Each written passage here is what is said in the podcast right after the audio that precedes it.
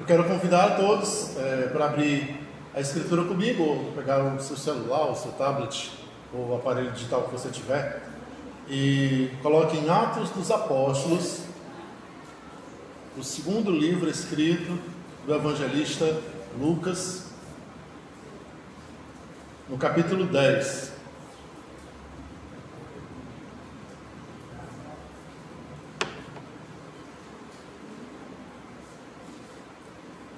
Segundo tratado do evangelista Lucas.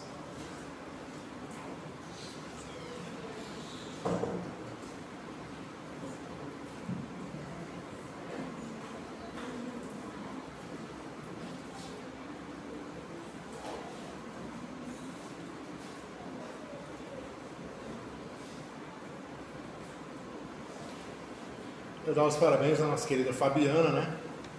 É, ela, ela acho que ela não está no grupo, o pessoal falando tudo no grupo com ela e ela nem, nem viu na Fabiana. Muita gente deu os parabéns da Fabiana sem ela saber. E Fabiana, Deus te abençoe. No final a gente faz uma oração pela Biana. Eu. Capítulo 10 do livro de Atos dos Apóstolos. Eu vou ler a partir do versículo 1. Pode ser que eu saltei alguns para não ficar muito extensa a leitura, mas vamos entender um pouco do que está ocorrendo aqui nesse capítulo.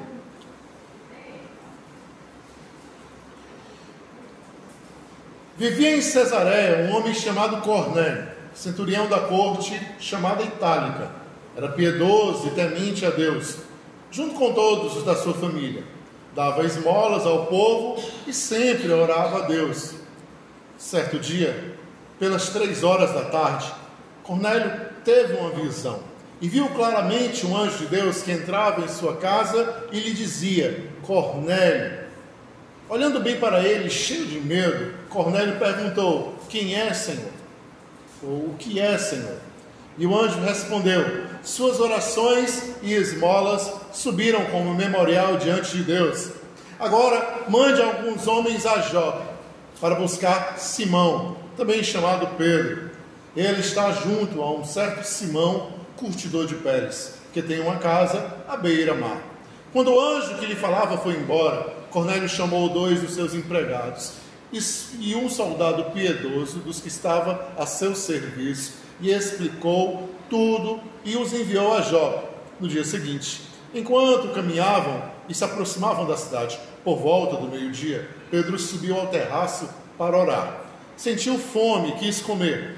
Enquanto lhe preparavam a comida, entrou em êxtase e viu o céu aberto e uma coisa parecida com uma grande toalha presa pelas quatro pontas, que descia para a terra. E dentro havia todo tipo de quadrúpedes e répteis da terra e aves do céu. E uma voz falou: Levante-se, Pedro, e mole e coma. Mas Pedro respondeu: De jeito nenhum, Senhor, porque eu jamais comi nada de profano e impuro. E a voz lhe falou de novo pela segunda vez: Não considere impuro o que Deus purificou. E isso repetiu-se por três vezes. E depois a coisa foi recolhida ao céu. Pedro ficou muito confuso e perguntava para si mesmo qual o significado da visão que tivera. Foi quando os homens enviados por Cornélio perguntaram pela casa de Simão e apareceram junto à porta e chamaram e perguntaram se era aí que estava hospedado um certo Simão chamado Pedro. Ora, Pedro ainda estava pensando sobre a visão, quando o Espírito lhe disse: Aí estão três homens à sua procura. Levante-se, desça e vá com eles, sem duvidar, porque fui eu que os enviei. E Pedro desceu ao encontro dos homens e disse: Sou o mesmo que vocês procuram. Qual o motivo por que vocês estão aqui? E responderam: um centurião Cornélio, homem justo e temente a Deus, estimado por todo o povo judeu, acabou de receber um santo anjo, um aviso para chamar você até a casa dele, a fim de ouvir o que você tem a dizer. Então Pedro os convidou para entrar e lhes deu hospedagem. Acho que até aí já deu, já dá, já está bom, de bom tamanho. Vamos fazer uma breve oração para a gente iniciar a nossa família de hoje. Pai querido, eu quero te pedir a iluminação do Teu Espírito Santo nessa noite, que Tu venha, Deus, falar conosco de maneira graciosa, de maneira generosa, Pai. Nos ajuda, nos ilumina atravessa no Senhor com a tua palavra, ser o Deus que fala conosco poderosamente.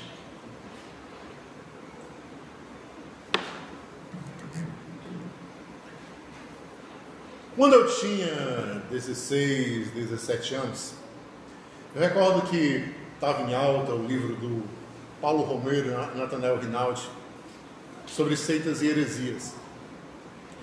E uma das coisas que eles mais batiam de frente era a respeito da teologia da prosperidade. Isso, gente, tem pelo menos, deixa eu fazer os cálculos aqui a grosso modo, fazem 28 anos. A teologia da prosperidade, ela veio como um pacote americano de teologia vendido para o Brasil. E a teologia da prosperidade, ela ofertava o seguinte, que todo filho de Deus deveria ser próspero. Todo filho de Deus deveria ser rico. Todo filho de Deus deveria ser dono, senhor, e nunca serve. A teologia da prosperidade ainda é difundida em algumas comunidades, em algumas, é, alguns guetos religiosos pelo nosso país. Em outras palavras, ela tem uma dificuldade de aceitar a pobreza, ela tem uma dificuldade de aceitar é, a simplicidade, a humildade, o esvaziamento de cara, imediatamente, ela se opõe ao que Cristo é, porque Cristo se tornou homem, se tornou servo, se esvaziou, se humilhou. Era engraçado até, quando a gente estava fazendo seminário, e eu fazendo seminário, a gente se deparava com algumas discussões das mais hilárias possíveis. Tipo, uma, tinha uma aluna do seminário que ela era muito bem de vida, né?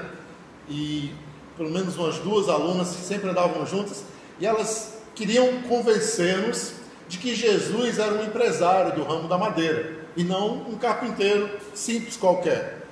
Ele era dono de alguma empleiteira de, de madeiras e ofertava serviços.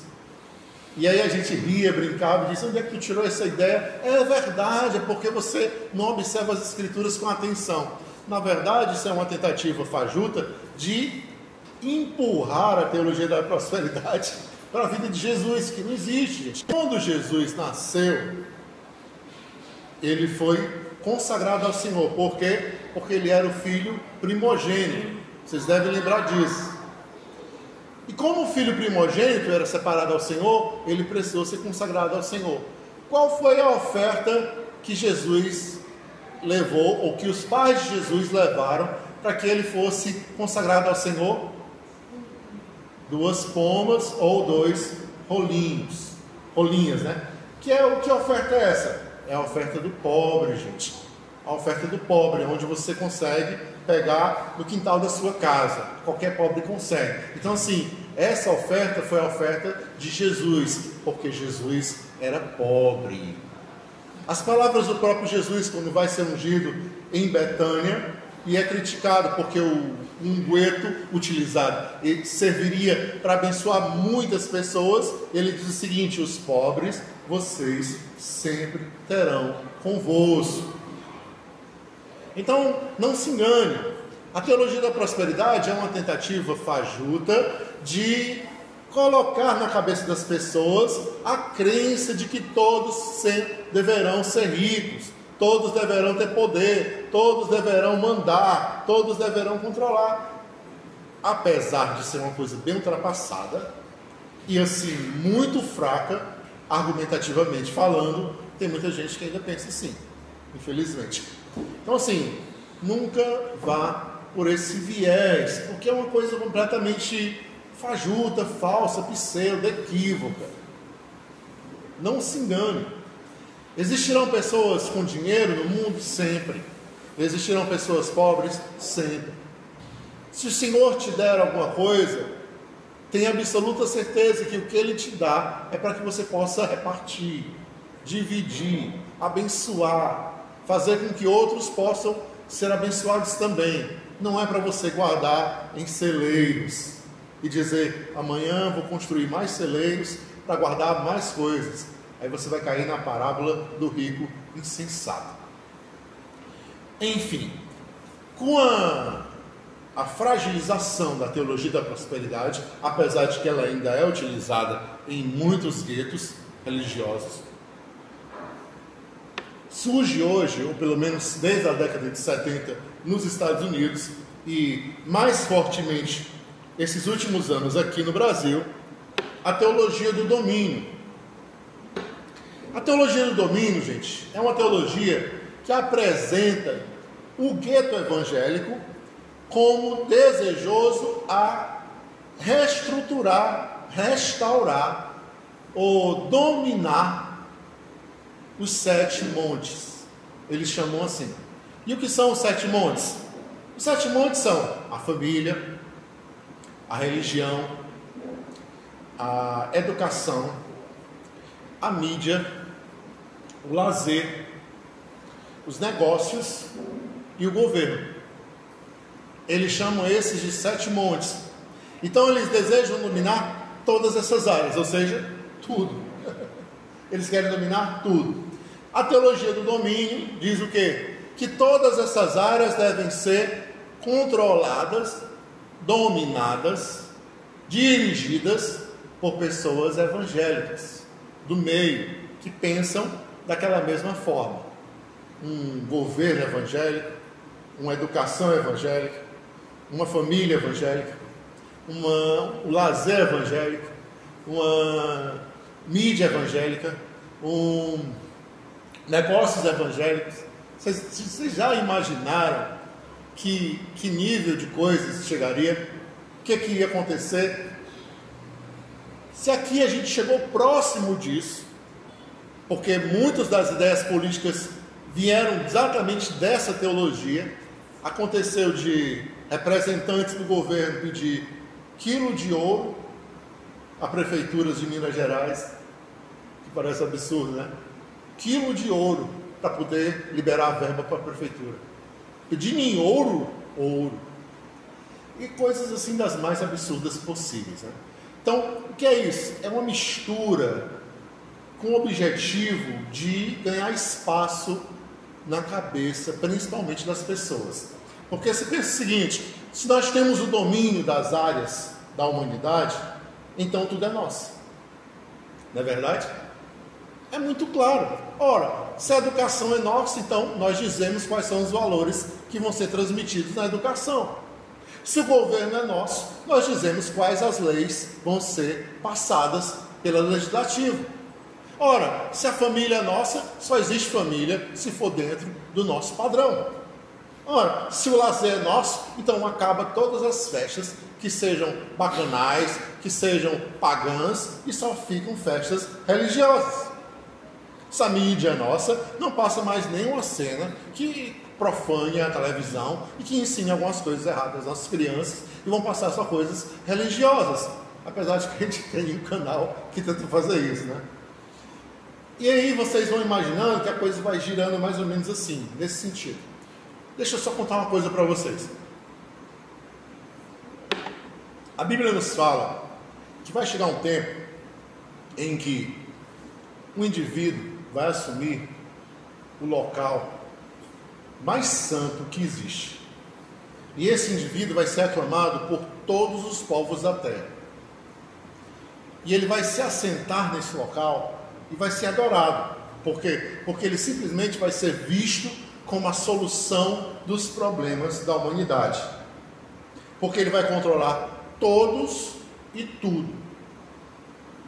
Então, teoricamente, nada, vai, nada terá conflito, porque, porque ele simplesmente vai deixar tudo redondinho, tudo do jeito que deve ser. E vocês sabem muito bem como a Bíblia chama esse ser que vai fazer esse papel na humanidade chama de abominação ou apostasia. Vai ser o anticristo, gente. Então, a teologia do domínio, na verdade, ela é uma grande plataforma para o anticristo chegar. Para que ele chegue e diga assim: Eu sou quem vocês estão esperando. Eu sou quem vocês estão procurando. Não se engane, as coisas funcionam exatamente assim. E aí a gente diz, em outras palavras, com a teologia do domínio, que a gente está em busca de uma solução ali, física, concreta, humana, para resolver os nossos problemas. Ou seja, a gente está atrás desse ser. Em outras palavras. Só que é uma busca já profetizada, já prevista, né? já esperada. É por isso que nós precisamos cair em si. Que a igreja de Cristo aqui não veio para proclamar teologia de domínio, não veio para proclamar teologia da prosperidade, ela não veio para ser uma igreja rica, abastada, e nem para ficar é, controlando o Estado, município, prefeitura, nada disso. O casamento de igreja com política nunca funcionou e nunca funcionará. Todas as vezes, eu já disse isso aqui várias vezes, várias e várias vezes, que um, um, um religioso venha dizer para você em quem você deve votar, vote na outra pessoa porque isso é uma abominação. Uma abominação. Usar de um viés religioso, um viés bíblico, para dizer que A ou B é o certo e C e D estão errados. Isso é uma grande abominação. E mais, é o caminho para a apostasia. É o caminho para a ruína. Então, não se engane, não se engane. Falado isso, hoje a gente vai pensar um pouco sobre essa teologia do domínio, que está muito forte nos nossos dias. Tem sido proclamada aí, tem pastores se levantando, gritando, defendendo. E aí você diz: por que, que esses líderes religiosos se defendem tanto essa teologia do domínio? Por que, que eles estão na frente? Responda-me você. Qual é o objetivo que faz, qual é a motivação que faz os homens tomarem a frente das coisas? Botarem dinheiro naquilo, botarem suor e garra naquilo. Qual é o interesse? Entendeu? É de um retorno. Ninguém faz isso sem pensar no retorno que pode dar, no retorno financeiro, no retorno palpável de poder, e isso interessa os religiosos desse tempo. Eles querem poder, eles desejam poder financeiro e poder influente sobre as pessoas e sobre as coisas. Jesus está preocupado com isso? Jesus está interessado em poder? Vocês já viram em algum momento dos evangelhos Jesus dizendo assim: ó, teve um, teve um momento lá em João capítulo 19, que os gregos encontram Jesus. E os gregos ficam simplesmente fascinados com Jesus. Tem lá o momento do encontro de Jesus com os gregos. E aí qual o desejo dos gregos? Rapaz, vamos levar esse cara para a Grécia. Esse cara é um, é um monstro de, de é, o nós dele é imenso, ou seja, o intelecto dele é imenso, esse cara é brilhante. Vamos levar ele para a Grécia. Vamos levar ele para a gente beber dessas verdades, para a gente crescer com isso, porque os gregos valorizavam a sabedoria, valorizavam a sofia. E aí, o que acontece nesse momento? Jesus simplesmente diz: agora está começando a chegar a hora, e o filho do homem vai já ser entregue nas mãos dos pecadores. Por quê? Porque Jesus não tinha vindo aqui para fazer propaganda, para crescer, filosoficamente, para expandir ideologicamente, não. Ele tinha vindo aqui amar os seus e amar e amou até o fim com a sua própria vida. Então, percebam que Jesus está num outro viés. Daquele que é pobre, daquele que não tem, daquele que está desarmado, daquele que sofre, daquele que morre, daquele que ressuscita, daquele que é autor e consumador da fé de cada um de nós.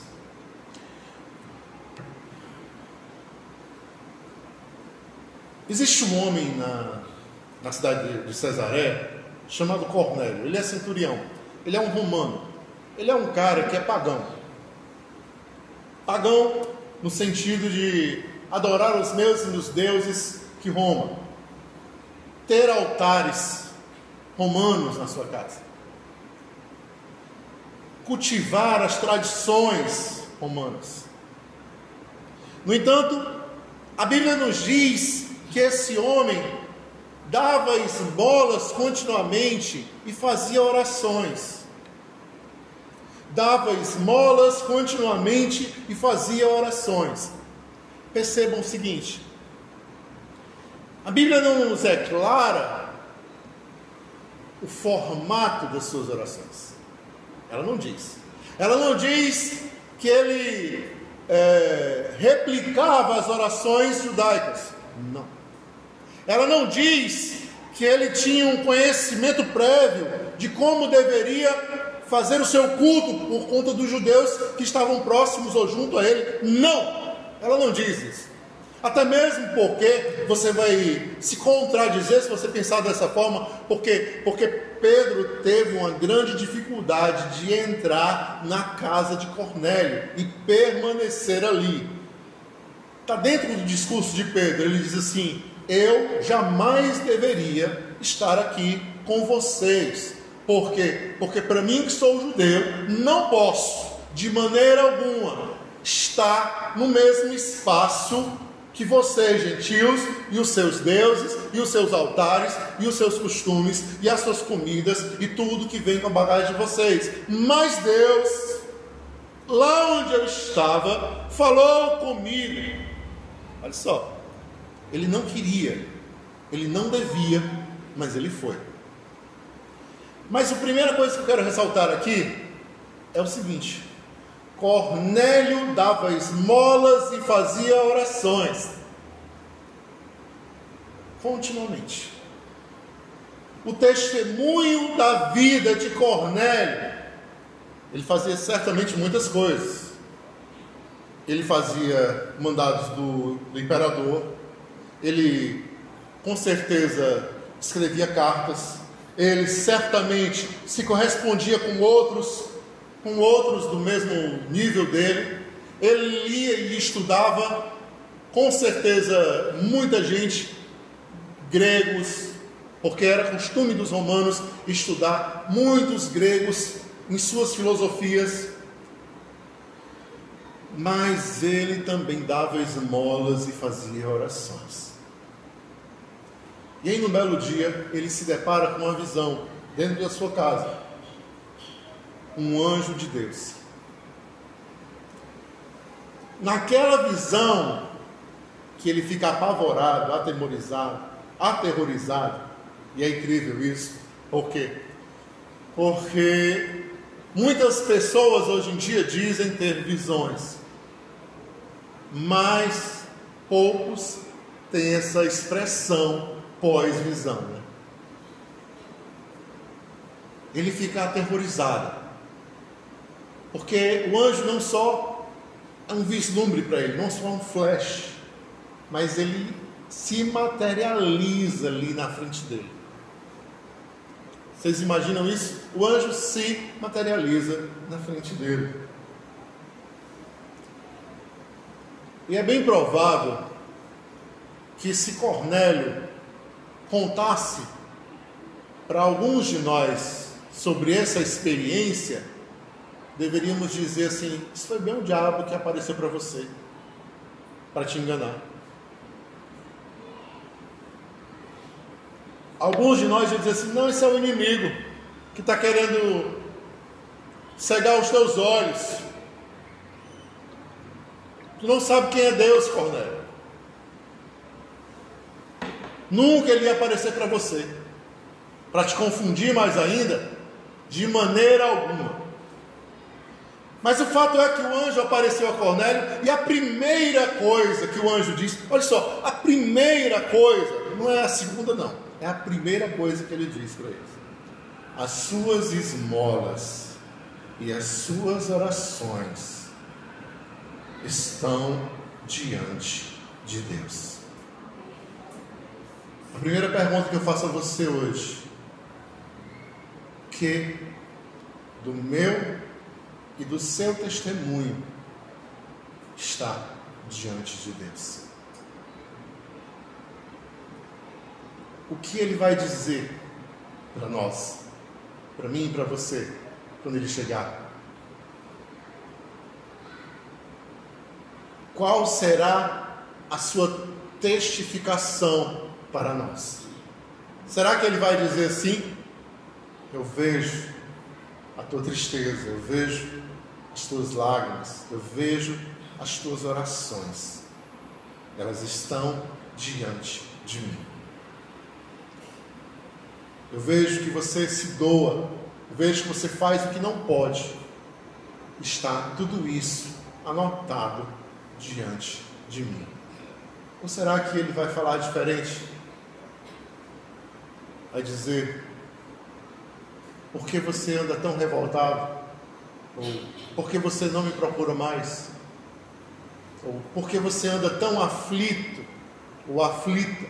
Ou por que você anda tão angustiado ou angustiada? E aí eu posso dizer a vocês o que o profeta Eliseu costumava dizer, brincando muitas vezes para os reis de Israel. Por acaso não há profeta em Israel? Por acaso não há. Oswaldo, ali, Por acaso não há profeta em Israel?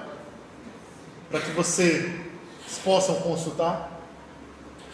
Por acaso não há mais Deus no meio da comunidade? Por acaso não há mais o Espírito Santo passeando entre nós? Ele só quer um pouco d'água, pegue aí para ele água. Tem uma torneira aí embaixo da escada.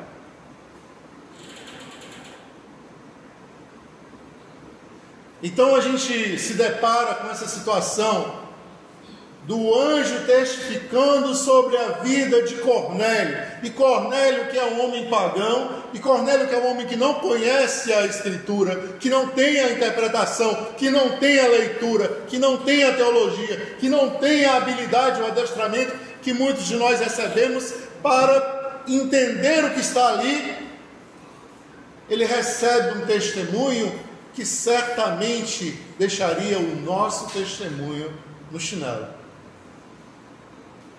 inexistente. E eu pergunto a vocês: será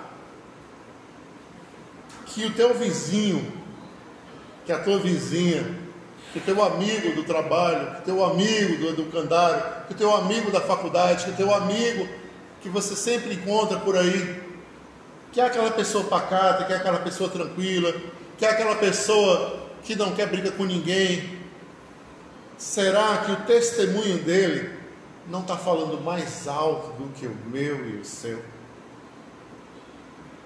Não está superando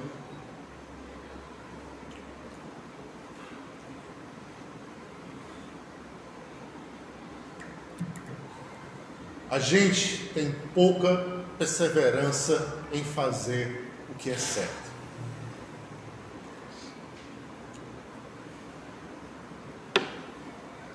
Segunda questão que me vem aqui diante dos olhos é a seguinte: quando Pedro está no, no teto da casa, a parte superior da casa, e tem a visão do lençol descendo, dos animais para ele comer, e ele disse: Não vou comer, não vou comer de forma alguma, não comerei coisa imunda, impura. E aí, isso é uma coisa que a gente pode pensar hoje. Quando Deus fala conosco, escute bem isso. Quando Deus fala conosco,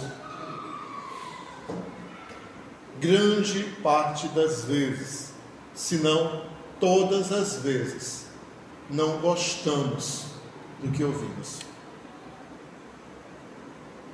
Quando Deus fala conosco, grande parte das vezes, se não todas as vezes, não gostamos do que ouvimos, não concordamos, não combina com o que a gente esperava não é o que a gente esperava ouvir.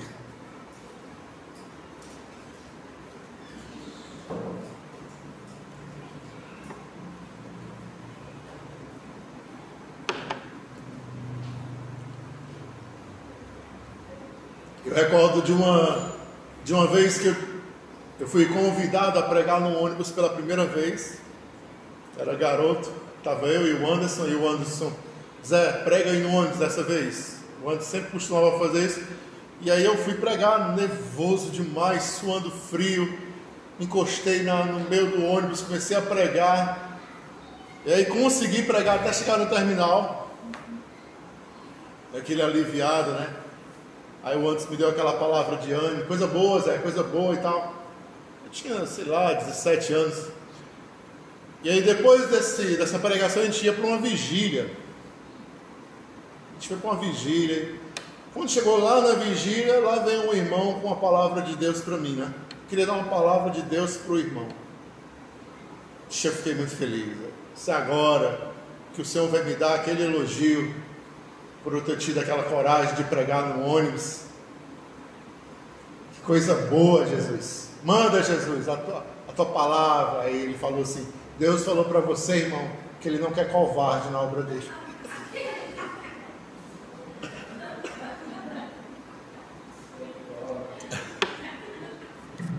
Aí eu disse: é, essa veio de Deus mesmo. Nem sempre, ou quase Quase sempre, gente, na maioria das vezes, quase sempre, a palavra de Deus para a gente não é boa, ela é dura, ela é difícil de digerir. A gente não gostaria de ouvir aquilo, a gente quer ouvir outra coisa. Parabéns, filho, que você foi tão, tão lindo pregando, quase que eu mando bater uma foto. Você estava lindo, né? Que a gente quer ouvir. Aí o que, que ele disse? Eu não quero covarde. Se você for viver covardado, nem vá. Entendeu? Eu não quero covarde na minha obra. E a verdade é essa, a palavra de Deus é essa. Ela é dura para a gente. E a palavra era dura para Pedro. Ele precisava matar e comer o que ele nunca tinha feito. Mas era Deus que estava mandando. E entenda uma coisa: quando o tempo passa, quando as coisas mudam, quando os tempos mudam, quando a igreja é renovada, quando as pessoas vêm e adentram esse espaço e trazem uma outra cultura, e trazem uma outra cabeça, e trazem um outro sentimento, as coisas vão sempre sendo transformadas, porque Deus é tudo em todos. Deus é muito mais do que aquilo que a gente pensa.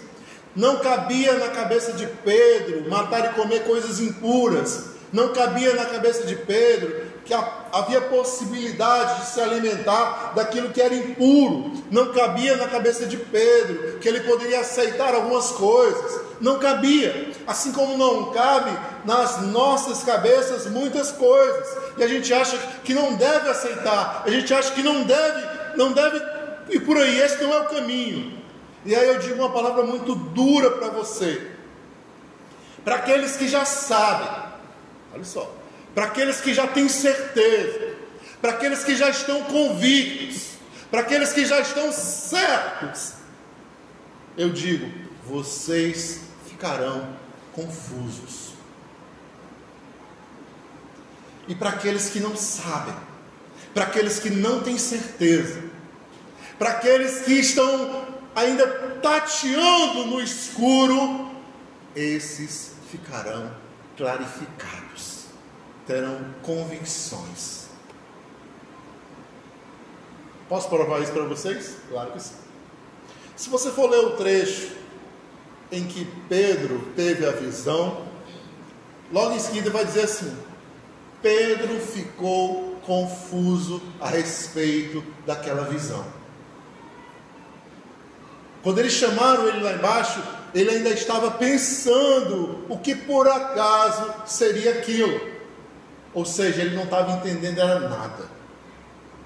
Ele era tão convicto das coisas que ele não estava mais entendendo nada. Os preceitos de verdade para ele já estavam tão firmados e agora ele não entendia mais nada. Mas a Bíblia nos diz em contrapartida que quando o anjo de Deus apareceu a Cornélio, e olha só, olha a informação que o anjo dá para Cornélio. Você vai na beira na beira-mar. Tem um homem chamado Simão. Na casa dele tem outro Simão. E aí você chama esse outro. Simão, que está na casa de Simão, que eu quero que ele venha aqui. A informação já é confusa na formação. Simão, é dois Simão? Como é que pode? Mas Cornélio era um homem que não tinha certezas, que estava tateando no escuro, que não tinha um preconceito anterior, que não tinha uma formação anterior dizendo que ele não podia aceitar algumas coisas. Então ele escuta com tanta atenção a voz do anjo, que quando ele termina de falar, a Bíblia diz assim, ó, e quando o anjo partiu, Cornélio chamou e disse: façam tal e tal e tal coisa, porque assim o anjo me falou. E foi exatamente como o anjo havia lhe dito. Ou seja, para Cornélio as coisas eram claras, para Pedro as coisas eram confusas. E aí eu pergunto a você: o que é que você prefere?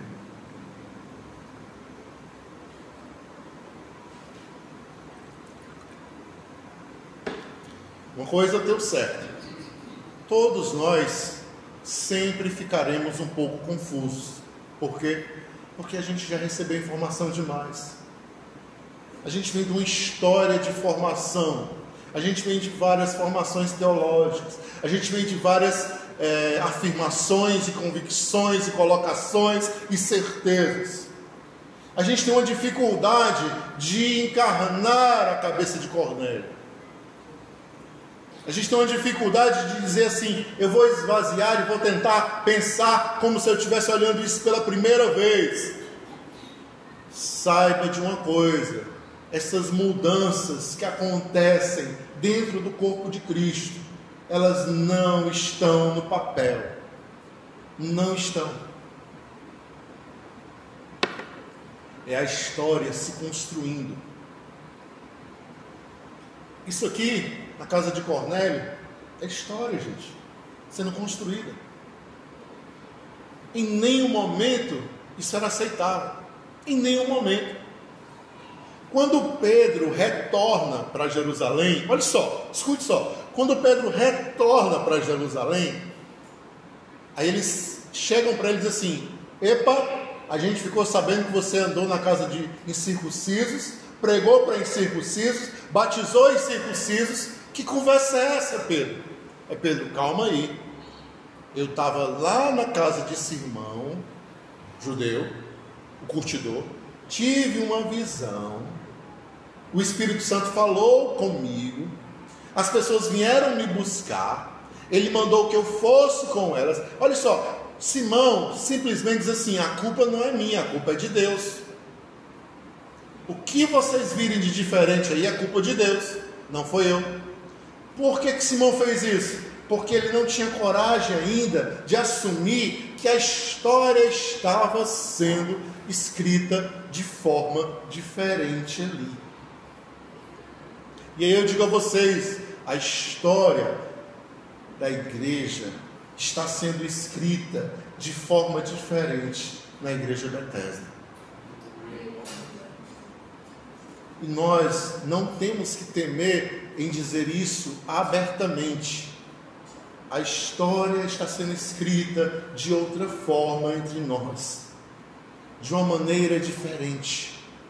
A gente está mudando tudo, estamos sim mudando tudo. Não vamos nos acovardar e dizer assim: não, é culpa de Deus, foi Deus que mandou, foi Deus que falou lá, então foi Ele que fez aí, culpa Ele lá, não foi eu não. Quando Pedro dá todo o relato, inclusive diz que os homens incircuncisos naquela casa, junto com Cornélio, que teve a visão, foram todos batizados no Espírito Santo, as pessoas dizem: Ah, glória a Deus, né? Que Deus está abençoando também os gentios. Mas eles tiraram esse momento por uma situação isolada. Vejam só, foi uma situação isolada. Mal sabiam eles que aquilo dali era o pontapé da igreja que estava crescendo dentro do, da esfera dos gentios. Por isso nós estamos aqui hoje, por causa de Cornélio. Porque ninguém aqui é judeu. Estamos aqui hoje por causa de Cornélio, porque somos a igreja gentil, a igreja que nasceu dos estranhos, dos diferentes, daqueles que estão em outra cultura, daqueles que têm outro comportamento. Mas, pastor, nós nos enquadramos aí no comportamento da massa, do pessoal que faz tudo redondinho, certinho, de bobos que são. Por quê? Porque a gente nem está se aproximando dos discípulos, seguindo esse povo louco de hoje, nem está se aproximando dos discípulos, nem está se aproximando de Jesus, nem está mais perto do céu por conta disso. Por quê? Porque Jesus não é evangelho. Jesus não é evangelho. Sinto muito lhe dizer. Se ser evangélico é necessário para ir para o céu, então Jesus está fora da regra, ele não é evangélico. Não é. Então está fora da regra. Nós precisamos seguir ao Cristo, não a igreja, o movimento, os gospel, não, nada disso. Precisamos seguir ao Cristo, precisamos acompanhar as mudanças, precisamos escrever a história, precisamos seguir o Espírito, precisamos ouvir a voz, precisamos abrir os olhos, precisamos mudar o nosso coração e principalmente precisamos ter o que testificar diante de Deus a respeito da nossa vida. Amém. Eu vou, eu vou encerrar por aqui, tem mais coisas para falar.